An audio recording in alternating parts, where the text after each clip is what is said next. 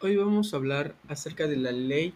General de Protección de Datos, que en este caso yo creo que es algo muy importante para todo tipo de persona, proteger sus datos, ya sea de las redes sociales, de aplicaciones, eh, tarjetas de banco, en cualquier lugar que necesites poner una contraseña, una cuenta.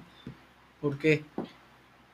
Gracias a eso podemos tener la confianza de que todo lo que hagamos en nuestras cuentas